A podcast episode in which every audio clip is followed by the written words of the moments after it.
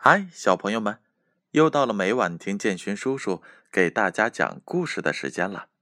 今晚建勋叔叔要给大家读《习惯启蒙故事》这本书。这本书是由中国纺织出版社出品的，编著是杨小黎。今晚建勋叔叔要给大家带来的故事名字叫做《小象妈妈的花瓶》。一天。小象、小猴子、小山羊在小象家玩，他们你追赶我，我追赶你，玩得很高兴。砰！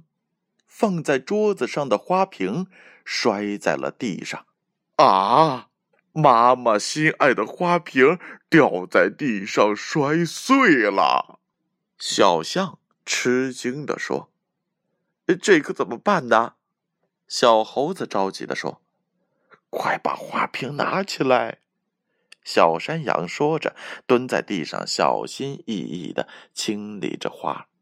小象松了一口气，说道：“还好，花瓶里的花没摔坏。”他们三个人坐在板凳上，你看看我，我看看你，再看看桌子上放着的花。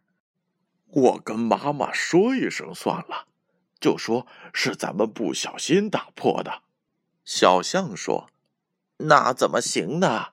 打碎了就要赔偿呢。”小山羊说：“要不咱们再买一个一模一样的花瓶，再跟象妈妈说一下事情的缘由吧。”小猴子建议说：“呃，对，我觉得这样可行。”小山羊点点头。嗯嗯，那我也算在内，我也应该承担责任。小象咯咯的笑着说：“我要从我的存钱罐里拿钱，不能向爸爸妈妈伸手要钱。”小山羊坚定的说：“我也是。”小象表示赞同的说：“哦，我也是。”小猴子也跟着说。他们各自从家里拿来了自己存钱罐里的钱，一起去山羊爷爷那里买了一个一模一样的花瓶，又将花插在了里面，然后去小象妈妈面前承认错误去了。妈妈，对不起，我们打碎了您的花瓶。小象说：“嗯，我们不小心打碎了您的花瓶。”但又给您买了一个新的，和原来的一模一样。小山羊认真的说：“呃，对，我们没有向爸爸妈妈要钱，用的是我们自己存钱罐里的钱。”小猴子补充着说：“你们真是好孩子，不仅承认自己的错误，还勇于承担，真是难得。”小象妈妈笑着说。好了，小朋友们，你们有没有犯错或者是闯祸的时候啊？在那个时候，有没有主动的承担起自己的责任呢？相信有的小朋友们一定会怕爸爸和妈妈责怪，没有向爸爸和妈妈承认错误。那接下来，我们要向小象、小猴子、小山羊学习。遇到问题就要积极的去想解决的办法，并且勇敢的去承担责任。告诉大家一个小秘密：建勋叔叔小的时候就打碎过家里的花瓶。